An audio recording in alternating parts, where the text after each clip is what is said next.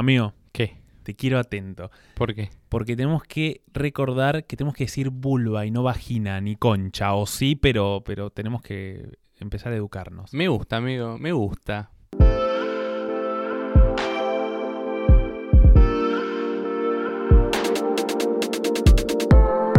Hola bebés, yo soy Juli Linenberg. Y yo soy Erika Lust. ¿Sabes quién es? No. Tienes que saberlo, vos sabés quién es. Claro que sí. Ahí va. Uh. Erika Lust es, o Last, no sé cómo se dirá, Lust se escribe, es una directora de cine porno feminista. Y Apa. em, se popularizó mucho en el último tiempo, si bien viene hace bastante.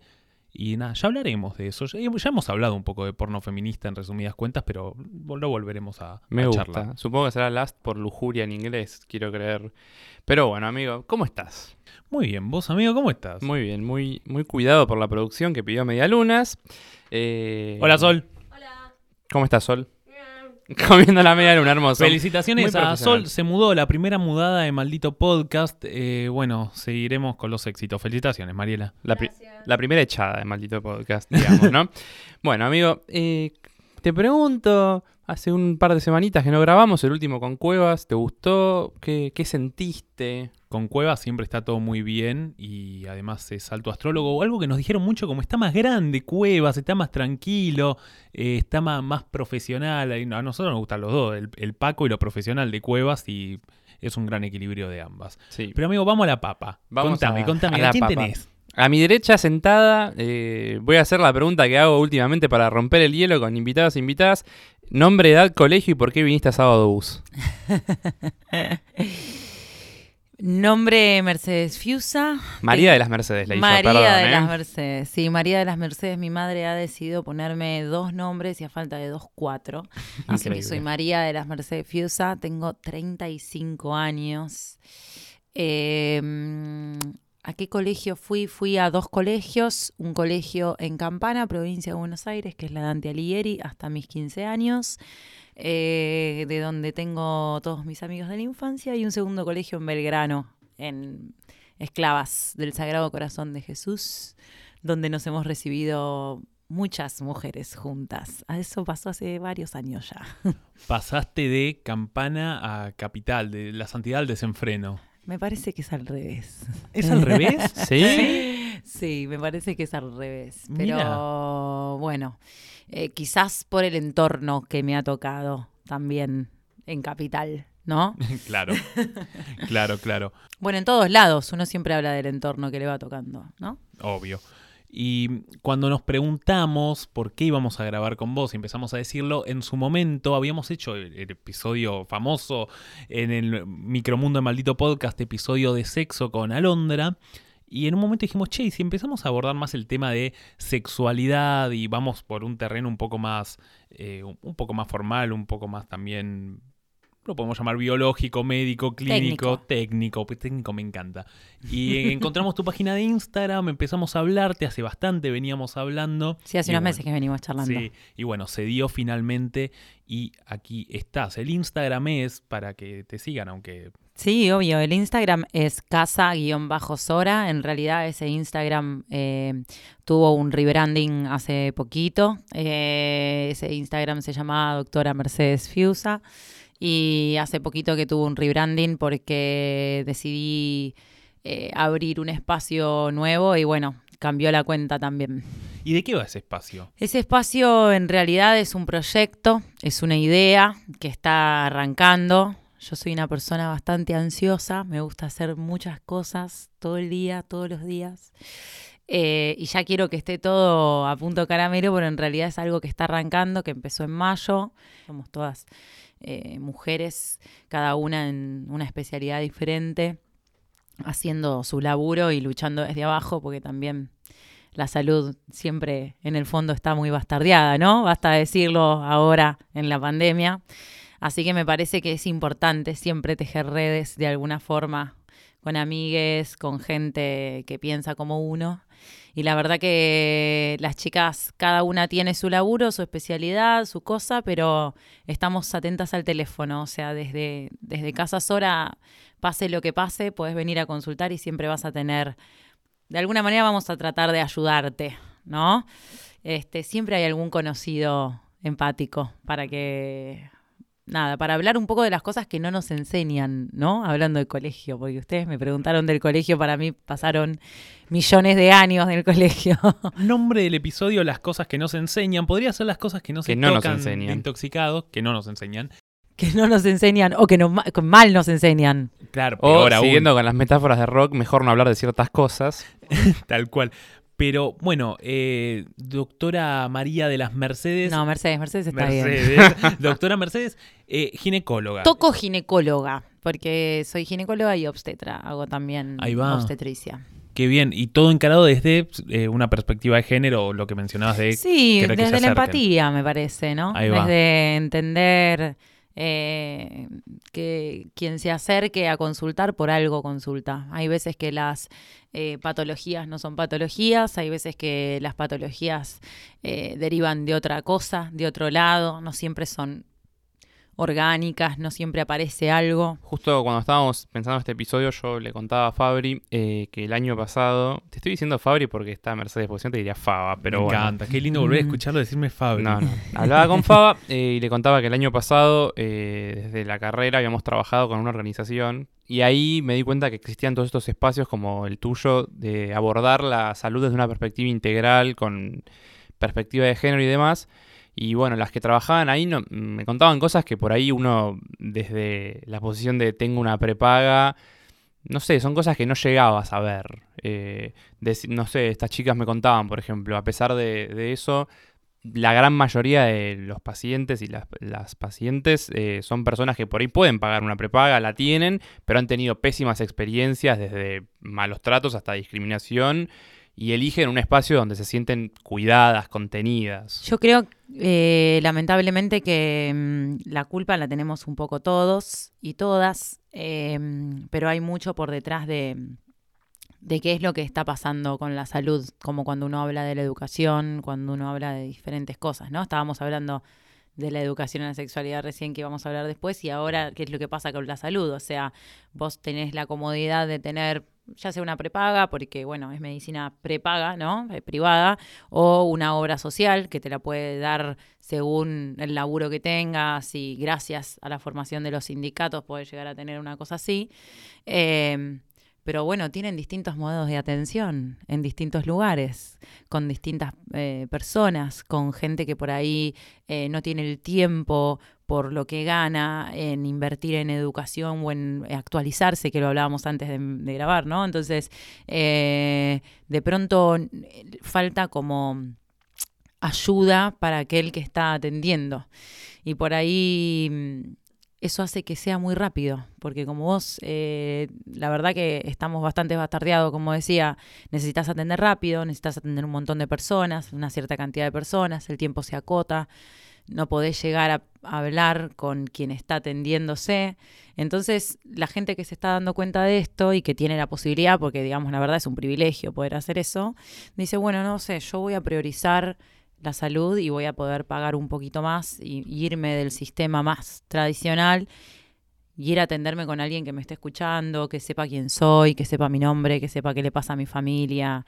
Este, es diferente cuando vos encarás un paciente o una paciente preguntándole qué es lo que, qué le pasa alrededor, ¿no? O sea, y aparte genera mucho menos error en mi trabajo. que trata de evitar también el espacio que no permite el método actual, eh, como lo que decías, tal vez hoy sucede algo que es eh, las ganas de descartarte, ir a un lugar que de hecho incluso sea privado o público, existe en ambos Sí, lugares, obvio, pero obvio. acá bueno, se dará por vías privadas o lo que fueren, pero es la idea, como tal vez el cambio de paradigma que exige. el Que también creo que, claro, el contexto lo exige, ¿no? O sea, si nosotros hablamos de todo lo que está pasando hoy a nivel global, en pandemia, y, y qué es lo que sucede a nivel salud, ¿no? Porque de pronto eh, te, te pones a pensar qué estás haciendo en tu casa, si está bien que estés tirado tantos días, por qué no estamos aislados, por qué no tomamos eh, un poco de aire, porque usamos barbijo con aire en la calle, ¿no? Y, y- y, bueno, voy a salir y hacer un poco de deporte, voy a comer mejor acá. Hubo un movimiento muy grande de gente de las urbes yéndose este, a buscar espacios libres en los primeros momentos de la pandemia. O sea, la verdad que la gente un poco reflexionó también lo que estaba pasando con la salud. Y también hay un grupo muy grande de gente a la que esto no les hizo nada, pero nada bien. Hmm. Entonces, esa gente también necesita consultar. Es momento de que consulte, porque cada vez que pasa más el tiempo es más difícil, ¿no? Y por ahí para toda esa gente está bueno que todos entendamos que pueden pasar cosas diferentes.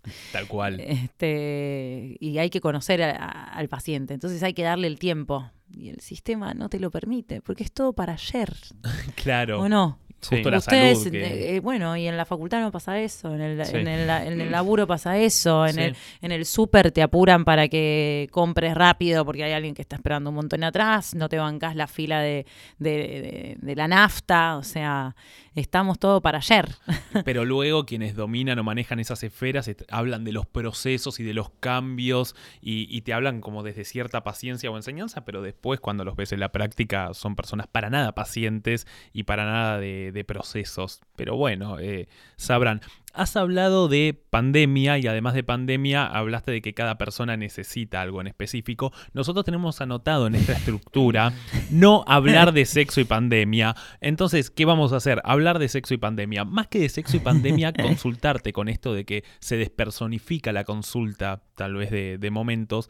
Eh, ¿Cómo fue el tema de una consulta ginecológica en un contexto donde en un principio tal vez no se podía asistir o la gente no quería acercarse? Al principio estuvimos sin asistir un, un tiempo, o sea, Mm. se canceló todo lo que fue lo benigno, eh, todas las cirugías benignas y todos los controles de salud. Sí. Con total criterio, estoy totalmente de acuerdo con eso. O sea, hacer un control de salud en el momento en el que nadie sabe qué está pasando en el mundo con la pandemia era razonable.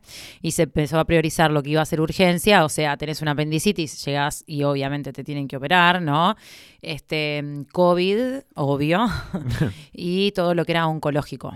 Empezamos a fines de mayo. Me acuerdo que empecé el día de mi cumpleaños, que es el 20 de mayo del año pasado. O sea que estuvimos dos meses enteros sin atender presencial. Eh, después tardamos mucho más para operar, varios meses más para operar lo benigno. Ahora ya estamos bastante aclimatados. Algo que no te preguntamos, pero bueno, por lo que decís, me imagino que es así. Que aparte de Casa Sora, vos trabajás en otros espacios. Yo si laburo. nombrarlos, si no, no los nombres. No, sí, no, no, no, no, pero laburo en el sistema público y en el sistema privado. Dentro del sistema privado, en dos de las opciones, eh, una de ellas con medicina priva- eh, prepaga, la otra que es mi privado, mi casa Sora. Eh, y existe un cuarto sistema, sería que es todo lo que es obra social, ¿no? Mm. que ahí no, en este momento no estoy laburando. Lo hice, pero no lo laburé. Y laburé mucho de guardia, estoy trabajando de guardia, los domingos hago guardias de 24 horas. Ah. en un hospital municipal de la capital federal, em, que la verdad que tiene lo suyo. Vengo de dormir pocas horas, chicos, anoche Sí, me acosté a sí. las 5.38. Es lunes, Es así que muchas gracias. No, no, para mí es un placer, pero mm, yo disfruto mucho ese trabajo también. Por momentos lo, lo maldigo y por momentos lo disfruto. Eh, Como todo lo que vale la Sí, pena. obvio. Pero bueno, sabes que hace muchos años eh, un, un tipo muy importante en la infectología me dijo, y uno a la mañana el médico tiene que hacer su labor y a la tarde tiene que hacer su negocio, ¿no? Como tiene que tener su consultorio a la tarde y a la mañana ir al hospital. Era como ese concepto de todos acá y todas las médicas vamos al hospital o un día a la semana o por la mañana o siempre hace alguien eso como muy a, a pulmón. Eso re, es re nuestro, ¿viste? Y después a la tarde, bueno, ves, o laburás para un la- el lugar o para el otro o en varios, que es lo que me pasa a mí. Tenés cuatro o cinco días ocupados a la semana por distintos tipos de trabajo. Ahí va. Y aparte de que es lunes, que dijiste, hoy es el Día del Orgullo LGBT. Eh, Q plus plus plus plus. Además, eh, me imagino que esa, vos hablabas de una población que busca una contención, me imagino. Sí, claro, claro que hablo de esa colectividad como de cualquier otra colectividad. Eh, hablando un poco de lo que decíamos de la pandemia, ¿no? Y de lo que pasa hoy en salud, eh, me parece que está bueno pensar desde un marco integral a, la salud porque nosotros podemos prevenir un montón de cosas que suceden, ¿no? No es lo mismo aquel que, este, si vos sabés lo que te hace el pucho, sabes qué estás haciendo mientras fumás, sabes lo que estás haciendo mientras tomas alcohol, ¿no? Bueno, hay gente que no se acerca al médico porque no, o a la médica porque no tiene ganas de, de escuchar lo que le está pasando, que eso también hay que diagnosticarlo de este lado, digamos, del escritorio, y hay que tratar de ayudar desde esas aristas, me parece, ¿no? Entonces, toda esa población en un futuro termina teniendo enfermedades quizás crónicas, porque con el correr del tiempo no se consultan, eh, patologías que se pudieron haber evitado mucho antes y que hoy, por ejemplo, o en la próxima pandemia, en 50 años, no estarían ocupando camas, ¿verdad? Entonces, las únicas camas que estarían ocupadas hoy quizás serían por la pandemia. Si hace 50 años hubiéramos hablado de que necesitamos todos hacer deporte, de que todos tendríamos que pensar en la alimentación, qué es lo que hacemos con nuestro con nuestro cuerpo, con nuestra actividad, con el estrés, con lo que hablábamos hace un rato del día a día, del ya para ayer. Clarísimo. Eh, ah, dijiste 20 de mayo. ¿Es taurina la doctora? Sí. ¿Es taurina? ¿Cree en la astrología la, la doctora? Eh, sí, pero no, no sé mucho, sé poco. Ahí está. Bueno, el último episodio fue de astrología. eh, nos divierte mucho. Sí, Entonces- sé, sé poco. Me, me gusta, pero sé poco. Perfecto. Y otra cosa eh, que no aclaramos, siempre decimos que tomamos algo acorde al episodio. Hoy fue café, no teníamos nada para justificarlo, pero ya has dicho que dormiste poco, así que podemos justificar que tomamos café por eso. Muy bien. Em, dijiste muchas cosas que disparan a diferentes temas, me encanta, así que vamos a ver por dónde encaramos, pero uno de ellos es justamente que se da mucho en la, en la población masculina por una cuestión probablemente cultural, que es el de asistir muy poco al médico, que es algo que mientras decías todo lo que decías pensaba naturalmente en mí. Eh, y, cómo se va poco, cómo vas por cosas muy puntuales, como bueno, análisis de sangre, eh, por la poca ESI que tenemos de momento, decir, bueno, listo, no tengo HIV o chequeo esto y me olvido todo el resto. Y es como, mira, perro, hay otras cosas muy interesantes que deberías chequearte ahí también. Justo el otro día con Juli nos juntamos con, con un par de amigos y hablamos de la cuestión del urólogo, que se va mucho menos, está bien que son dos anatomías diferentes, ¿no? Y probablemente el control vaya por otro lado en comparación al ginecológico. Claro, claro. Pero dijimos, no, yo fui una vez, como no, yo fui una vez, hice, o dos veces, hice dos consultas, chequeé dos cosas, chau. Y, ¿Y qué concepto tienen, por ejemplo, de que tendrían que ir a controlarse la próstata al urólogo o a la uróloga a partir de los 50 años? Yo siento que. ¿O ¿Ustedes qué ahí- sienten con eso, yo- por ejemplo? Que lo van a tener que empezar a hacer sí o sí a partir de los Sí. 50 años. Pero también siento lo que decías antes, eh, y más como lo que dice Favora, que nosotros los hombres hacemos poca salud preventiva, me parece. O sea, yo voy cuando ya tengo el pie así hecho una toronja. Pero ¿por qué piensan Eh, que ese sucede? Me lo tienen que responder ustedes a me- mí. A ver, ustedes qué les pasó, ¿no? Me, me parece que Yo me- tengo una teoría, pero me parece A que ver. la real es lo que les pasa a ustedes. Lo mío es solamente una teoría. Yo, mientras me recuesto un poco y tomo el café, digo, es cultural. Porque. Sí, no, por un lado es cultural y también puede, puede venir de muchas cosas. Primero por el lado de el orgullo y o el miedo, también el rol que nos han hecho cumplir a los hombres de ser alguien que nunca se detenga y nunca pare.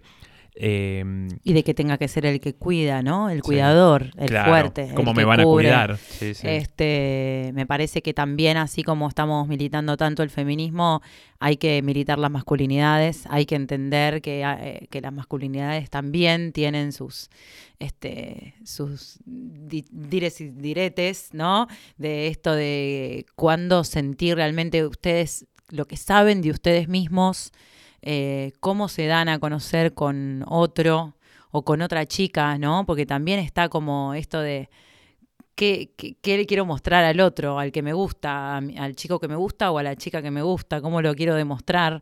Eso me parece que también los marca un poco sobre yo estoy bien, no tengo nada, no voy a tener nada, me voy a curar rápido, pero tenés fiebre, no pasa nada, Claro. mañana se me pasa. Vibro alto. ¿no? Eh, sí, sí, no, tal me cual. toques el tema del vibrar. Em, Entonces vamos a hablar de vibrar alto. Bueno, vibrar alto y sexo en pandemia. Eh, bueno, justo hablaste un poco de masculinidades, que será una cosa a revisar. Hay episodio masculinidades, hacemos el chivo. ¿Cómo se llamaba el episodio masculinidades? Fue con, con Privilegiados, que es una página hermosa, una organización hermosa en el que habla para revisar. Y también tenemos episodio masculinidades con Franco Torcha, que es Machito increíble. Podcast fue. Machito Podcast, ahí está, Machito Podcast. Y después tenemos el que hicimos con Torcha. Te informo que no sos heterosexual, muy bueno. Así que nosotros chiviamos episodios al aire. Entonces, eh, hemos hablado de bastantes cosas. Algo que eh, me fascina de tu consultorio es que casi tenemos anotado vagina muy mal, una vulva que ya nos dirá la diferencia eh, de neón. Sí. Increíble. Y un poco la idea mm, de, de armar eh, Casa Sora es que, que sea eso, ¿no? Que sea una casa donde ustedes puedan venir, donde algo les llame la atención. En Casa Sora no van a ver televisión, eh, no van a escuchar radio, no van a escuchar las noticias. ¿Hay revistas? No hay revistas. Ah, qué bien. No hay para ti, no hay cosmopolita. Para nada, no. No, la Cosmopolitan es algo muy de mis 20 y antes, creo. Em, no, no hay nada de eso. Hay un par de libros que me gustan, algunos que recibí de regalo de mi cuñada, que hoy está eh, recibiendo un cargo político en su ciudad en Chile, así que le voy a mandar un besito acá Nuestra y que me lo felicitaciones. regaló para, para eso. Eh, y de una amiga y paciente que la conocí porque eh, es la mujer también de un amigo mío, o sea, y yo le atendí su parto y ella tiene, este, esa editora tiene una, un lugar donde me manda libros espectaculares y tengo dos o tres libritos muy lindos, cosa de que los puedan ojear rápido, que sea algo lindo para ver, pero que no sea una revista de Cosmopolitan. Ay, no. ni Es- para ti, ni la gente, ni nada de eso. Ahí no se puede decir, ¿no? No Nada pasa Sí, no, no, No, nadie no. nos escucha. No creo que nos hagan quilombo. No, Muy a- bien. además, eh, bueno, viste las noticias, todas cosas muy viejas en esas revistas, como eh, Es que murió yo Lady Di. un poco ¿no? eso, ¿no? O sea, cuando ustedes, por- ustedes que decían que no van al, al médico, digamos, de control, si van a un médico, ¿cómo se imaginan que sería ir al médico, por ejemplo? Qué buena pregunta. Igual fui, eh, eh, Pero bueno, es, pero- o pero sea, sí, sí, te es- imaginás la situación más medio Sí. blanco, ¿no? Todo Todo, muy blanco. cromado. Ese, ol- ese olor a médico. el olor a Eh, me- creo que es el látex de los guantes y no sé qué. No, un poco Sí, eso. sí. Y la revista, la revista vieja no puede faltar. La revista, el noti de fondo, Sí. quizás. La sala de espera con cosas para niños, si es que hay niñes y hoy no. Claro, o sea, hay distintas mato. Cosas que son muy... que está bien que estén, porque tiene que haber algún tipo de entretenimiento. La sala de espera para eso es, ¿no? O sea, si tenés que esperar, está bueno que tengas algo. Yo puse unos jueguitos de ingenio en la mesa. Ah, me encanta. Eh, pero bueno, hay, hay una vulva de neón, eso es eso es superador. Ahora, Esa la diseñé yo, porque ¿En se me había serio? ocurrido a mi hermana, a mi otra hermana que es arquitecta, que me ayudó bastante también este, en, la, eh, en la reconstrucción de ese depto para lo que iba a ser Casa Sora. Eh, y nada, y al final la dibujé yo a mano, la había dibujado ella, pero después dibujé una yo, la mandé a hacer y quedó. Y ahí quedó. Bueno, data dura. eh, eh, empezamos en este terreno. ¿Por qué está mal dicho vagina y concha? O, o vagina más que nada, porque concha ya es más. No, no está mal dicho, para nada. Lo que pasa es que, bueno, cuando hablamos de, de, mm, anatomía, la vagina y la vulva son dos órganos diferentes. Claro. Eh, cuando hablamos de órganos genitales eh, femeninos, yo odio un poco decir esto de femenino y masculino, ¿no? Porque ya medio como que quedó medio de modé, como se decía en mi época. Eh, me parece que, que no sé si todos tenemos muy en claro eh, qué es lo que pasa adentro nuestro, ¿no? Quizás hoy las mujeres ya saben un poco más de el ovario, las trompas, el útero, la vagina, Nosotros luego no de la vulva. nada. Claro, pero si yo te pregunto a vos, ¿vos sabés cómo están formados tus órganos? No. ¿Vos? No, O eh, sea, uretra y gracias. La uretra y qué meato más? urinario. El meato sería por donde sale, Donde sale el, el Eh, pará, pis desde la uretra. pará. ¿Qué más? Conductos. Vamos, tiramos. El, co- el conducto deferente, va muy bien. Otro órgano más. Testículos. Bueno, Bien. Vamos, rey. Eh, ay, pará, pará. Vamos bien, pará, pará, estamos bien. Eh, hay eh, lo- los conductos que van a. No, no Lo acabo de el decir, nombre. conducto deferente. Es sorprendente que todavía no hayan dicho pene. Maldita sea. Sí. Yo estaba pensando tronco y huevo, ¿me entendés? Es Pero sí, bueno. no, es terrible, es terrible. Este. y de hecho, a- Le faltaron también, quiero decirlo. ¿eh? Le faltaron un decinos, par de órganos. no, no pasa nada, no pasa nada. eh, no, y de hecho tenemos anotado que justamente va esto. Eh, hablar de lo siguiente y es con la vagina, que ahora hablaremos más puntualmente de vulva, pero bueno, eh, y pene. Y la diferencia que, que teníamos en un momento, me acuerdo de que Alon, quien vino al episodio de, de sexo, dijo, eh, la mujer acaba con la concha, como dándole importancia a la estimulación y que no es Yo simplemente... creo que la concha es un término espectacular. Es hermoso. Pero la concha es un término espectacular porque creo que involucra e incluye un poco todo. O sea, incluye la vulva y todo lo que representa la vulva, los labios mayores, los labios menores, que sean carnosos, que tengan vello o que no tengan vello, la vagina, eh, lo, húmedo de la vagina, eh, lo que implica la concha, lo que recibe y lo que da. O sea, creo que concha es un poco todo. Eh, es un poco vagina, un poco vulva, ¿no? Y la resignificación que hubo de la concha en el último tiempo, que dibujado anatómicamente, cual corazón anatómico, mientras que dibujar una pija, sos un nene secundario que hace una pija, Son ¿no? dos, dos os y un palito. Podemos resignificar la pija. Vemos un- una pija y decimos, dale, ponete las pilas. Nos cansamos, boludo, de ver pijas. Sí. Nos Claro. cansamos de verlas en todas las fucking paredes de todas las ciudades En todos los del bancos. mundo entero. He viajado y he visto esas pijas exactamente iguales en todos los idiomas. Claro. Este, nos pudrimos ya.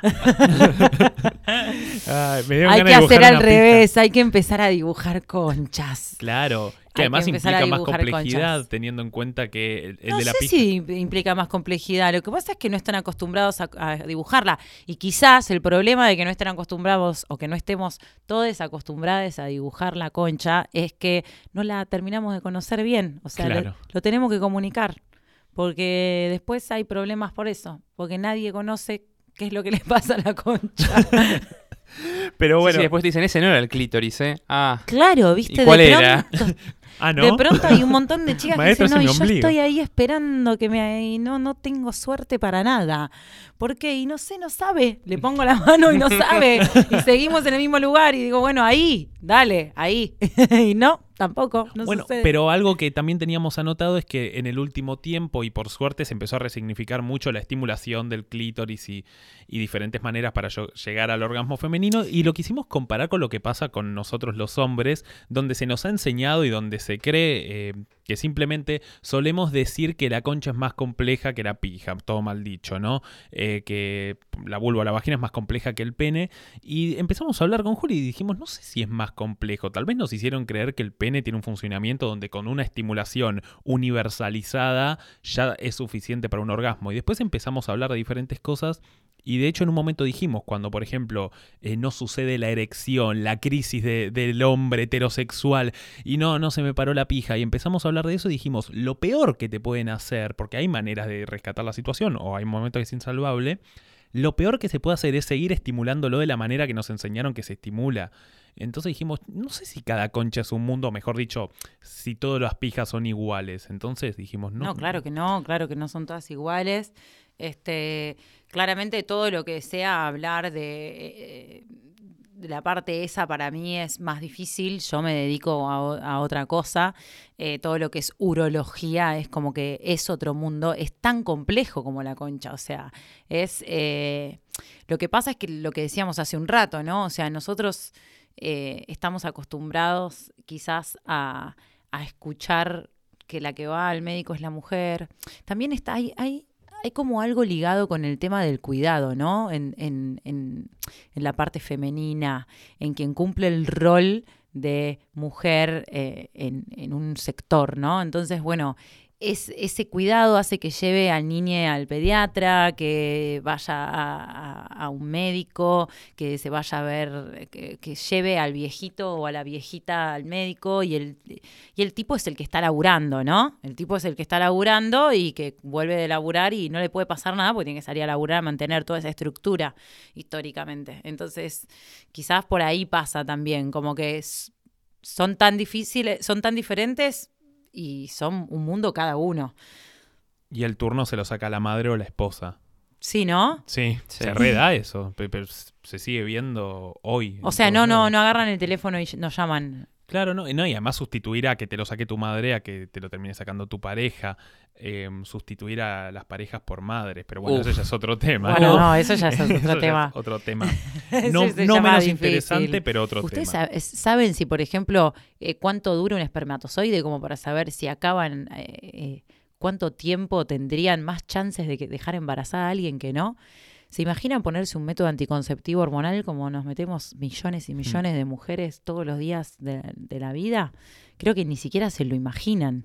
Lo único que se habla en el caso de hombres es o preservativo o vasectomía. que Imagínate lo complejo que debe ser Sí. también el, eh, el aparato sexual masculino, que todavía no tenemos una, una hormona para darte para cancelar tus espermatozoides y que no me embaraces, básicamente. Claro, y que justo, bueno, eh, con el- la escena que graficaste, cito a un colega tuyo, ginecólogo hombre, Carlos Salvador Vilardo, quien dijo, así no se embaraza ni el mono.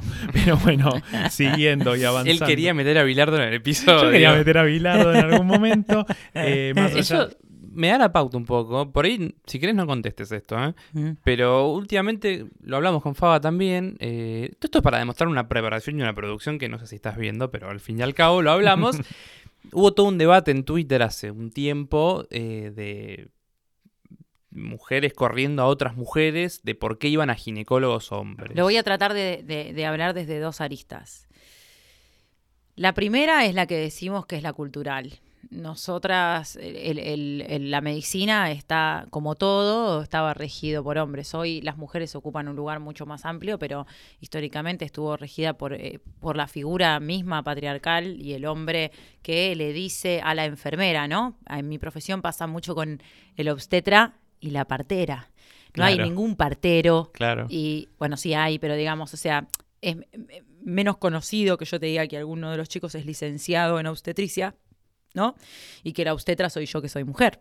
Claro. Este, siempre pasa eso, pasa como el médico y la enfermera, pasa mucho en quirófano con el cirujano y la instrumentadora, pasa en mi profesión con el obstetra y la, y la partera. eh, pasa esto, entonces como que eso se va dando también en el tiempo. Yo, uno de los laburos que tengo y, y- y que agradezco mucho porque es un gran laburo mío, laburo con un compañero que su, que su padre también era obstetra, los dos son obstetras, y sus pacientes, además de que yo sé que las atienden espectacular, eh, sus pacientes los eligen a veces también por eso, se da a veces, ¿no? Como, bueno, lo voy a ver a él porque eh, su padre fue el obstetra de mi mamá y por eso yo vine al mundo. Entonces me parece, habiendo dicho eso, que por un lado, en esta pelea de, de quién es el que tiene más razón, eh, la pelea es todas las que eligen eh, ginecólogos hombres están haciendo algo mal. No, me parece que lo que decíamos hace un rato, hay que empatizar. Quizás lo eligieron por otra cosa, porque les da seguridad.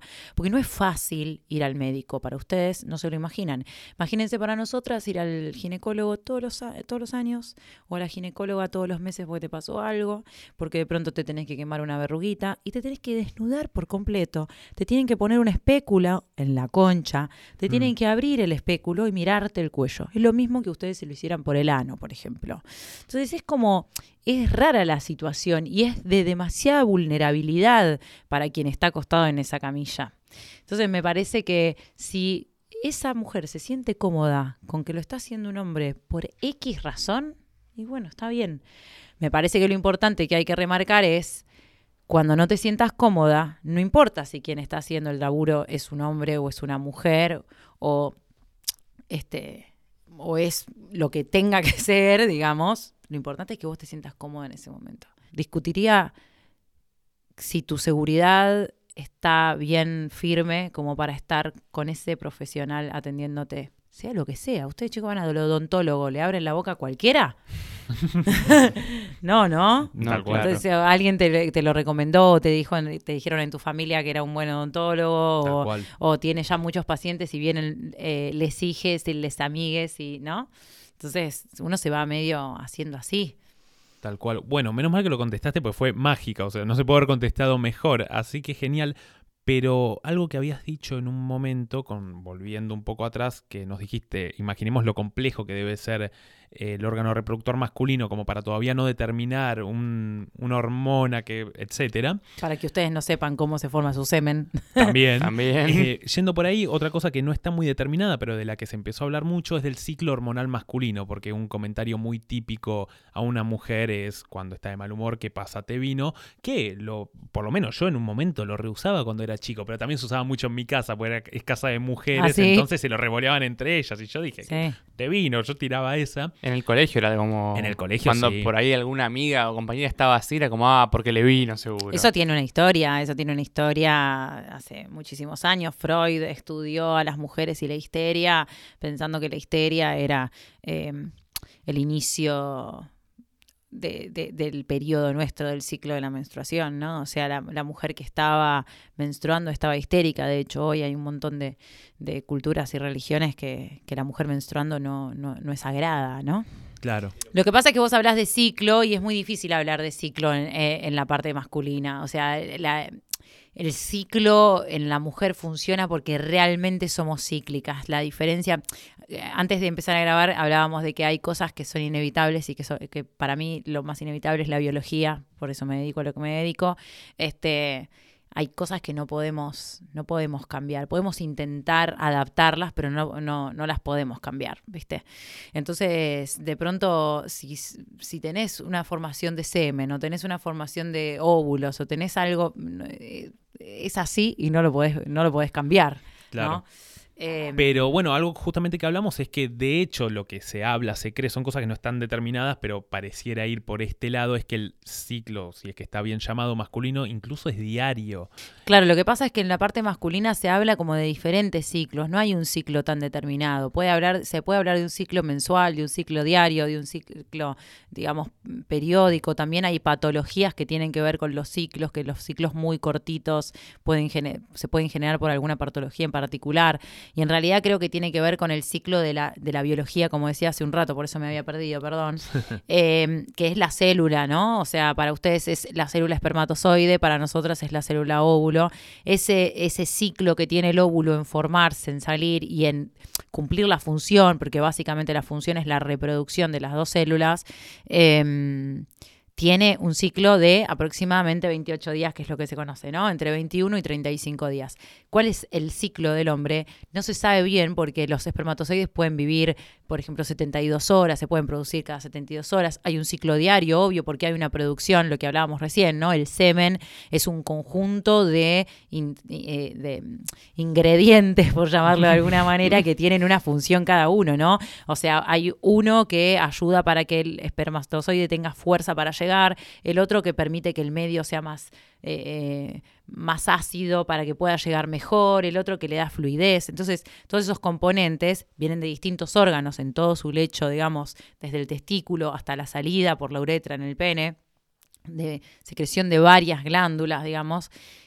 Y eso tiene también un periodo de formación. Entonces el ciclo puede este, tener que ver con la testosterona que se produce en el testículo. Y esa testosterona no es igual según la edad. No es lo mismo un, niño que un puber, que este, un adulto, ni que un este, anciano, ¿no? Que la testosterona va bajando, que pasa un poco. En la mujer lo que pasa es que se ve mucho más claro. Somos sementales, amigos. Sí. Soy un semental, mi Shrek. Eso Eh, es lo que les hacen creer. Exactamente. Eso es lo que nos hacen creer. No, justamente cosas me- eh, bastante interesantes que estaba viendo, como para que por lo menos aprendamos de nuestros penes, compañeros, hombres y amigos. Juli, nos han criticado que nos digamos mucho amigo los episodios. Sí. Lo vamos a seguir haciendo. Inevitable. Inevitable. Em, que de hecho los niveles más altos de testosterona en los hombres se dan a la mañana, pa- parece que a- partir de ahí van disminuyendo, pero tiene picos a partir de hacer ejercicio, de ciertas situaciones. Exacto, porque lo que hablábamos hace un rato, ¿no? O sea, tenemos que hablar de hacer prevención, de hacer ejercicio, de comer bien, de dormir bien. Vos vas a tener un mucho mejor, un, un semen mucho mejor si este, dormís ocho horas, disminuís el estrés, comes bien. Algo que, mm, que, que estaba por decir justamente es que con lo que estabas hablando de alimentación y de dormir, no sé. Ah, con- si tenía algo que ver en el semen. No, no, que no sé si es que term- Evidentemente Los sí. expertos de eso, eh, dicen que sí, y yo creo que sí. O sea, obviamente tu saliva, tu transpiración, el flujo vaginal, el semen, todo, la- las heces, la materia fecal, es, depende de todo lo que comemos y consumimos, ¿no? Claro, pero justo ahí, obviamente el semen será más puntual, pero incluso lo que influye en el orgasmo, por lo menos masculino, ¿no? Comés diferente y ya acabás diferente. Y se nota, y se nota una semana de cambiar la alimentación. Entonces es muy interesante cómo influye. Bueno, a nosotras también nos influye mucho eso, este, en, en- en las distintas etapas del ciclo, como decía yo hace un rato. O sea, estar indispuesta también tiene, así como vos hablás de la testosterona, en nosotras hay, por ejemplo, por momentos del ciclo donde hay mucha más progesterona, estrógenos. Entonces, eso también tiene otras funciones, por ejemplo, que disminuye la actividad del intestino. Entonces, eh, nos sentimos más hinchadas, más que nos molesta. Además del dolor implícito de lo que implica la menstruación, de la contracción muscular del útero, el desprendimiento propio del endometrio. Entonces, eh, es esa sensación de sentirse hinchado, quizás, si vos ayudás y durante ese periodo tomás un montón de agua, tratás de no comer algo que te hinche mucho, ¿no? Cambiás un poco la alimentación en esa semana, probablemente disminuya mucho la probabi- probabilidad de sentirte tan mal, ¿no? Bueno, lo mismo te pasa cuando con el orgasmo, con las relaciones sexuales. Justo estamos hablando que clave toda la data que nos estaba tirando, pero bastante ATP. Es decir, se- eh, la doctora se ha puesto técnica, pero con ATP, decías. Sí, que, que, que todos y todas entiendan, ¿no? Que se entienda, básicamente, porque hay veces que uno habla de tantas cosas. ¿Sabías que el otro día estaba hablando con una amiga que le estaba contando que queríamos hacer el episodio y le digo, no, queremos hacer un episodio de tal cosa eh, con una chica que es ginecóloga, pero además tiene un Instagram que la rompe y me dice, ¿quién es? Y le digo, Mercedes, Fi-", y antes que le diga Fiusa me dijo, mi ginecóloga, boludo. Le ¿Ah, digo, sí? "No, sí". Y me dijo, sí, invitala y estaba re contenta. Así que seguramente no se pierda este episodio. Bueno, perfecto. Ya me, ya me lo dirá. Me lo dirá cuando venga al consultorio. Más le vale. Eh, amigo, hicimos una pregunta. Hicimos una consigna que creo que se fue como filtrando a lo largo del episodio. Hubo muchos momentos para tirar la consigna, pero no, no queríamos quemar etapas. que justamente viene de la mano con lo que nos preguntó Mercedes Mecha. ¿Mecha está bien? Sí, Mecha, Mechi, Mer, me, mm, to- me dicen de todo. Al principio del episodio, que fue eh, cuál fue nuestra ESI o qué sucedió en el colegio. Y le preguntamos a los oyentes que dónde sienten que es donde más aprendieron de sexo. Voy a ver qué contestaron. Amigo, ¿qué han Hay contestado? muchísimas respuestas y de lo más variadas. A Algunas ver, a ver. También podríamos decir nuestra respuesta en algún momento. Está bien, me gusta, pero arrancamos con Lunas of Días y dice, hablando con amigues sobre sus experiencias. Bueno, una manera un poco más de, de, Hay de boca a boca. muchísimo de charla entre amigos eh, y amigas, de como lugar donde se aprende más. Si no, hubo un montón de eso. Eh, yo creo que siempre lo popular es lo que lo que ayuda a que nos enteremos de un montón de cosas, ¿no? Porque, o sea, ¿quién te contó cómo se garchaba? Claro. ¿Quién te Sí. contó cómo, este, no sé, eh, cómo acababas, quién, que era una mujer, que era un hombre, que era tu pene, ¿no? Y, lo básico lo tendríamos que saber todos, ¿no? O sea, cómo se forma el semen, cómo se forma un óvulo, cómo eyaculamos, cómo nos reproducimos, cuáles son nuestras hormonas, ¿no? Y qué funciones tienen. Punto, chau, ya está. ¿Ustedes qué piensan de eso? ¿Que está bien o está mal? Que sea, porque no sé, quizás está, eh, es equivocada la idea de que el colegio o la escuela tiene que ser la institución que te, lo enseñe. ¿eh?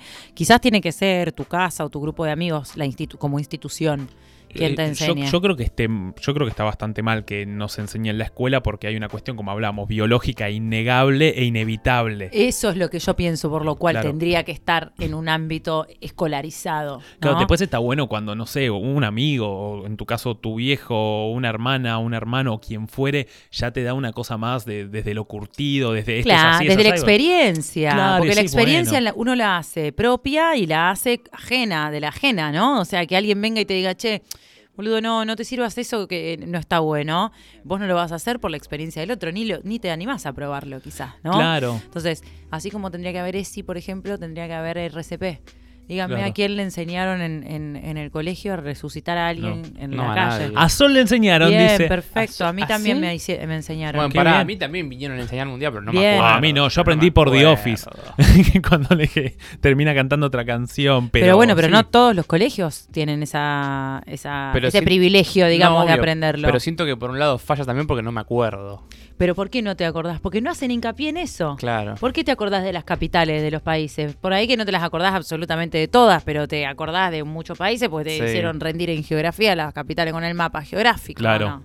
Tal cual. ¿Geográfico? No, político. Ahí va. Pe- pero tal cual. No sabemos distinguir vagina de vulva, pero sabemos la capital de Senegal. Tremendo, Eh, creo que Es Da- tremendo. creo que es Dakar, la capital de Senegal.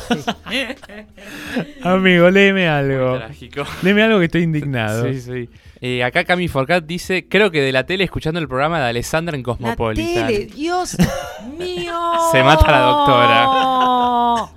Me voy a morir. La tele es el medio, y lo odio decir esto porque en algún momento de mi vida disfruté mucho de la tele y yo también aprendí cosas de la tele, no puedo negarlo. Pero hay todo un mundo de la tele que no funciona para nada, o sea que es la mierda en sí misma, es mierda más mierda, más mierda, más mierda, más mierda, más mierda para meterte más mierda de todos lados. La tele no es un Claro, lugar para no. formarse, es como decir internet, ¿no? Bueno, Internet. justo de internet hablábamos eh, con Faba que vos, no sé, ponele. Está bien, es una muy buena herramienta que universaliza en cierta parte el acceso a la información, todo, pero vos decís, me duele la cabeza, a ver, dolor de cabeza. Y también, no sé, me duele un poco el ciático, pumba, tumor. Claro. Así. O, no sé, eh, llevándolo a lo Pero vos más... sabés por qué yo pienso que pasa eso. Yo no tengo la más mínima idea de tecnología. ¿eh? Quiero aclararlo antes de decir lo que voy a decir. Eh, así como ustedes hablaban de lo del map, de lo del mate y la publicidad del mate, yo creo que todos nuestros eh, dispositivos están eh, absolutamente conectados entre los que dispositivos incluso que están cerca. Ella me acaba de mandar unas fotos por AirDrop.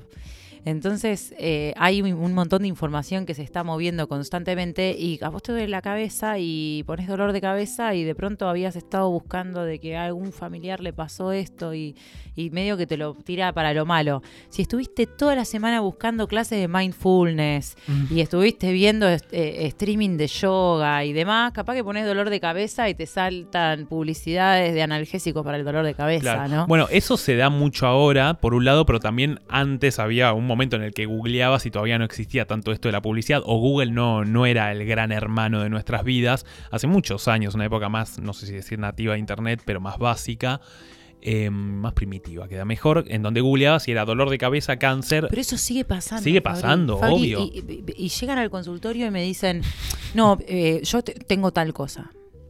Y yo, viste, Arre. me digo, ah, ok. Capaz que lo tiene, ¿no? O sea, nadie está diciendo que no, pero. Y vos, eh, no, porque yo hice esto, esto y esto y esto, y después fui a la farmacia y me dijeron que haga esto y esto y esto, y después, viste, como una cosa que. Y me pasó, la semana pasada me pasó que una, una señora vino al consultorio a pedirme una opinión sobre su cuadro clínico y no quería entender lo que yo le decía y me decía, pero yo leí y yo y dónde leyó señora no leí en, en Google y me metí en unos foros y ahora formo parte de unos grupos de gente que tiene lo mismo. Pero usted sabe lo que tiene señora no no sé lo que tengo. Va sí sé lo que tengo. Tengo algo más grande en el ovario. No señora usted lo que tiene más grande en el ovario está midiendo más o menos 20 centímetros. O sea necesito hacer tal y tal y tal estudio. Y no se los quería hacer. Bueno, ahí hay otra cosa, ¿no? Que es lo que decía hace un rato de distinguir en el paciente o en la paciente a dónde va la consulta. Claro. Quizás no es tan importante que ella entienda lo que realmente le pasa, como sí que yo la derive a alguien que sea un acompañamiento terapéutico de alguna manera, alguien que haga psicoterapia, alguien que haga terapia cognitivo-conductual, alguien que haga mindfulness, reiki, lo que fuera, para que ella pudiera entender qué carajo le pasa y que comprenda qué es lo que yo estoy diciendo, porque si no yo no puedo trabajar en ese paciente o en esa paciente. Analogía dice, en la práctica consensuada. Bueno, te felicitamos. Qué suerte hubo ahí. Qué cosa Bueno, de eso hay mucho ahora, ¿eh? de, de- de poder hablar de la comunicación entre eh, las parejas, me parece súper importante. O sea, Sí. que, que no demos por hecho que nos gusta lo mismo, para empezar, que no demos por hecho que eh, si a mí me gusta esto, el otro tiene que saber lo que a mí me gusta. Entonces, es verdad que hay encuentros donde eh, son espectaculares y podemos aprender de, de un otro porque hicimos esto o porque hicimos el otro, y hay otros donde hay que charlarlo. Che, a mí me gusta más esto, a mí no me gusta esto. Esto, vos viste Claro. que te diste cuenta que esto es lo que haces, ¿lo estás haciendo mal? O, o lo estás haciendo de una manera que no me gusta. O sea, Claro. cada vez que haces esto no me va. Y es clave decirlo. Y es clave decirlo, la comunicación es clave. Claro. Bueno, acá muchas respuestas de hablando con amigues, hablando con amigues. Después, eh, Malena CCR dice, Sol despeinada y blogs de educación sexual por Instagram. Bueno, acá hablamos de una persona joven, ¿no? Que por suerte está habitando el terreno donde ciertos medios empiezan a comunicar mucho la cuestión de... Sí, Sol de la sí, sigo, es una genia total. Lo es. Este mm, hace buena, buena comunicación. Y sí, hay medios como Filo que ahora empiezan a darle mucha bola a eso, otros también Futu, como empiezan a darle mucha bola a lo que es Ceci. Sí, Y le bueno. dan importancia también a otras cosas que me parece que están buenas. Ecofeminita y toda la movida. Eso me parece que está bueno. Es muy piola. Hay una respuesta que se repitió mucho, acá la, la dice Angie Yeske en fanfictions. ¿No sé lo que es fanfiction, amigo? Sí, sí, pero digo que en Ah. 50 sombras leyendo eso. No, sé. no, igual 50 sombras no es fanfiction. Sí, es fanfiction de Crepúsculo. C- Claro, pero ya es una novela. con- De Bueno, fanfiction en realidad es como fanfiction, que yo agarre. Es como que haya un fan de maldito podcast Sí, sí, y escriba, y- tipo... y agarra y se arma una historia de Pero amor me, entre. me sorprende la cantidad de, de gente que dijo fanfictions. Me suena que viene más por el palo de la tele, ¿no? Como... No sé cuánto te puede enseñar. Y qué sé yo, no sé. Igual es, es todo experiencia, como decíamos hace un rato. O sea, uno aprende también de la experiencia ajena. Lo que no hay que hacer es tomar la información como 100% certera, excepto que vos la estés buscando de algún lado. Y también está permitido y hay que permitirse ir a un profesional de la salud cualquiera y dudar sobre lo que está, lo que le están proponiendo, ¿no? Como este tratamiento, hay, mucho de eso ahora, mucho de, pará, más allá de lo que se sabe, lo que se dice, de las redes, de la tele, de cómo se aprende, de las amigues, decir, bueno, eh, esto de acá se lo pregunto a alguien que sabe. Y si lo que me dice no me cierra, está bien también, ¿viste? Como, y no ser ignorante de lo que a uno le pasa en la consulta. Porque también hay que entender que la consulta médica es un espacio que vos te estás brindando vos mismo para vos. Entonces, llegar a esa consulta médica estando eh, apurado, estando queriendo resolver algo rápido y algo chiquito, no, ¿sabes qué? Vengo a vos porque sos especialista en la uña eh, eh, chiquita del dedo meñique del pie y quiero saber qué me está pasando acá. Por ahí, este, darse ese espacio para conocerse con el profesional que está enfrente y decir, "Mm, esto que me estás diciendo no sé dónde lo leí, no sé si está bueno lo, del lugar donde lo leí, pero me suena raro. Está bien, está bueno esa información, este, cuando no es, hay sobreinformación, ¿no? Pero cuando la sobreinformación no es desinformación. Bien. Ahí va. Bueno, de hecho acá Agustina nos dice que ya lo dijeron dos o tres personas, mirando skins como toda Centennial con una serie. Después Sofi Sánchez 99, internet, sea YouTube, artículos, etcétera. Bueno, ojo ahí, Sofi Sánchez 99, pero bueno, bueno. pero también eso es alguien que estuvo sentado o sentada, bueno, Sofi, ¿no? Eh, sentada de atrás de la computadora y puso sexo o apretó el link, ¿no? Eh, a mí me pasó algo muy gracioso eh, en YouTube. Yo eh, ya lo dije un par de veces, soy un poco más grande que ustedes y eh, ha- había otra cosa en mi época en YouTube. No había tanto stream, o lo había, lo estaba empezando y yo no estaba tan adepta. Eh, durante muchos años hice música también y tuve una tenía una banda, ¿no? Hace unos años tenía una banda y, y armé un temita que se llamaba Sexual.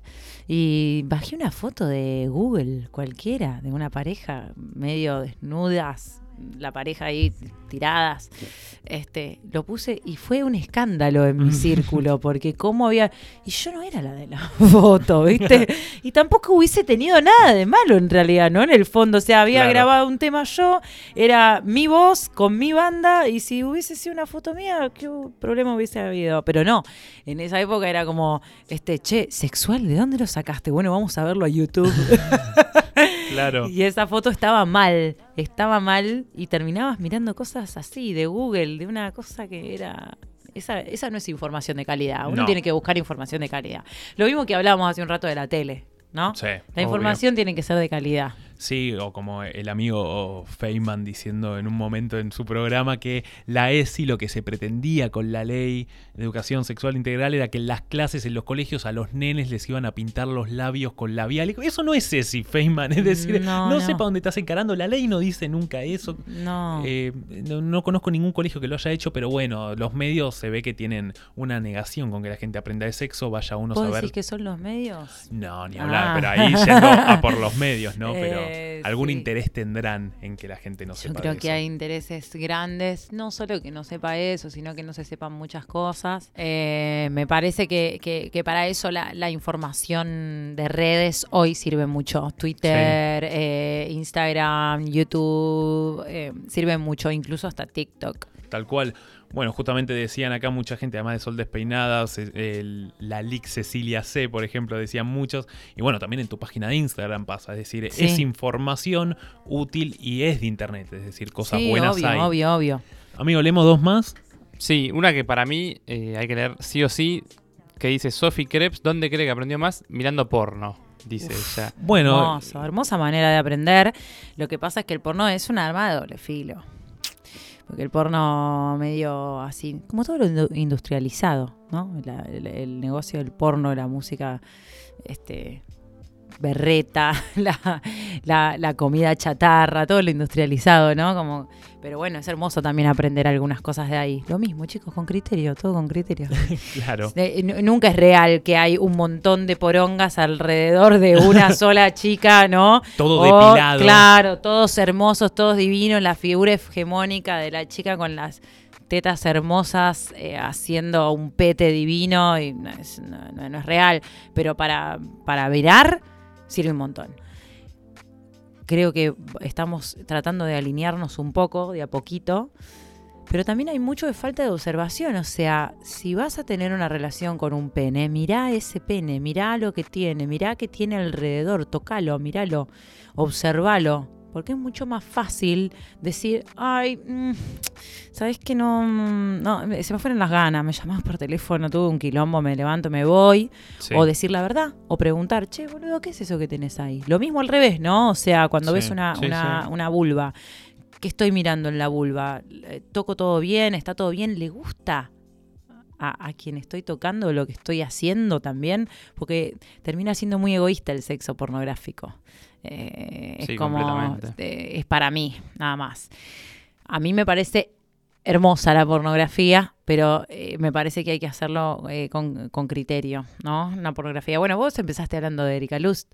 Eh, ella tiene una pornografía es de lo mejor que hay, ¿no? O sea, con esta vi- mm, visión integral de, de personas de todas las edades y de todos los géneros o que se sientan identificadas con cualquier género, eh, teniendo relaciones y lo lindo de, de la sexualidad, ¿no? La humedad, la lubricación, los besos, el cariño, tiene, tiene un par de cosas con, con gente mayor, con ancianos, unas fotos espectaculares. Todo lo que no se muestra en el, el porno En tradicional. el porno tal vez. tradicional. Y Eh, que- industrial, como decías vos. Claro, que es el industrial, es lo industrializado, chicos, es abrir el paquete. Pero bueno, algo que también pensaba con el tema del porno es que hay mucha gente que dice que debería abolirse el porno y hay otro que... Bueno, pero esa es una discusión un poco más profunda que también tiene que ver con otra discusión que tiene que ver con la prostitución, con la trata de blancas, con este, la prostitución infantil. Yo he estado de viaje y he visto cosas muy horripilantes. También hay que entender quién, quién, quién lo elige y quién no lo puede elegir, este, por qué lo elige aquel, que lo elige o aquel, aquella que lo elige. Es una discusión un Claro. poquito más profunda. Sí, tal vez, eh, dicho también por arriba, eh, la solución no sea abolirlo, sino que haya un cambio de paradigma, como lo que hablamos también con la salud, o con esto de Erika, de cambiarle Exacto. el punto de vista, porque teniendo en cuenta, qué sé yo, el porno dato, fan fact, eh, solo en pornografía Estados Unidos recauda más que todo el PBI de Venezuela únicamente en porno. Entonces, es la industria, no, no Sí, Estados obvio. Unidos como tal. Entonces, es algo que no va a dejar de existir tal vez, pero existen cambios de paradigma Yo fui como de este que son- viaje donde te, te dan carta con, con los nenes chiquitos para No, que, Mm. o sea, para que vos elijas, ¿viste? no te puedo creer. Y, y luchar contra eso, ¿cómo, cómo haces ¿Cómo para haces? luchar contra eso? O sea, a mí me encantaría luchar contra eso. ¿eh? Yo soy la primera en que me, me- me ato una, Una bandana. y una bandana y voy ahí con lo que sea. Pero hay, hay veces, lamentablemente, que sobre algunas cosas hay que, que mirar para otro lado. Yo prefiero no hacer eso, prefiero no mirar para otro lado, prefiero eh, eh, lucharlo desde otro, desde otro lugar. Entonces, toda esa parte de, de- del porno que digamos, que quienes son abolicionistas del porno, de la prostitución, del trabajo sexual y demás, quizás no están viendo la otra parte. Eso es lo que decía desde un principio, ¿no? Tratar de ver todas las caretas, todas las facetas. Porque del otro lado pasa lo mismo, ¿no? En Argentina, chicos, es Boca River, eh, Cristina y Macri, eh, ¿no? Eh, eh, asado o pastas, o sea, bueno, y así pasa en todas partes del mundo. Entonces, tratar de, de- de entender un poquito de las dos cosas. Lo que está mal, como decíamos hace un rato de la información, está mal. O sea, la, la- la- la prostitución en sí misma depende de dónde venga y quién lo haga y por qué lo hace, qué sé yo. No sé cuándo Sí. decir que está bien o cuándo Es está una mal. discusión complicadísima. Qué sé Y siempre se está a punto de decir algo que no se quiere decir. Es, es un terreno Y yo bravísimo. creo que son situaciones diferentes. Si vos pones una situación X, clac, acá, y seguramente a todos nos parezca mal, y si pones otra situación X muy similar desde otro punto de vista, a todos nos va a parecer bien, ¿no? Entonces se puede discutir sobre una misma situación millones y millones de cosas. Y en el fondo, eh, quien es el, el- el- el personaje de esa situación es el único que puede eh, hablar, ¿no?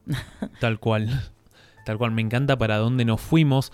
Eh, está sonando, creo, finalmente la canción de Sol echándonos.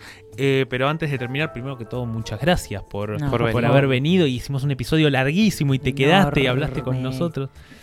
Bueno, muchas gracias. Gracias a ustedes, me encantó. Este, ¿La pasaste bien? Sí, la pasé bien, me encanta el mic. Viviría con un mic adelante. Eh, el año pasado empecé con un proyecto, creo que te había contado a vos, de un podcast eh, propio. Así que nada, ya los invitaré yo a ustedes. Hacé ese Increíble. podcast, contás con este espacio, decino, pero hacelo. Así Bueno, que- bueno, perfecto. Cuento con este espacio también, Sí, ¿no? sí, ahí este está, espacio sí, es espectacular. Obviamente. Obvio, obvio. Bueno. Eh, eso es lo lindo también. que- Bueno, patente pendiente. Patente pendiente, lo lindo es que vamos conociendo gente muy piola a partir de Maldito Podcast y a menos a mí me encanta. ¿Cómo la pasaste, amigo? Muy bien, amigo. Muy bien. Me llevo mucha data que no tenía, porque no tuve una buena ESI, o no tuve ESI directamente. Me llevo mucha cosa para googlear, voy a entrar al foro femenino a sacarme la duda y bueno, amigo, eh, estuvo todo muy piola. Amigo, Amigo, ¿nos vamos a subir un avión? no o vamos a un avión, pero síganos en Instagram, síganos en Spotify. Maldito podcast, estamos en todos lados, pero Spotify, Instagram, no tenemos Twitter aún. Sigan a, a Mecha. Sí, me pueden buscar como Mercedes Fiusa directamente o como Casa Sora, cualquiera de las dos. Perfecto, Fiusa con Z, Fiusa. Exacto. Así que, amigo, te ¿A dónde saludo. el avión, amigo? ¿El ¿A avión? Venezuela? ¿A chequear lo del PBI? A la vulva de la lora, amigo. El avión. Ah, me sirve. Bueno, amigo, Nos vemos. adiós. Oh.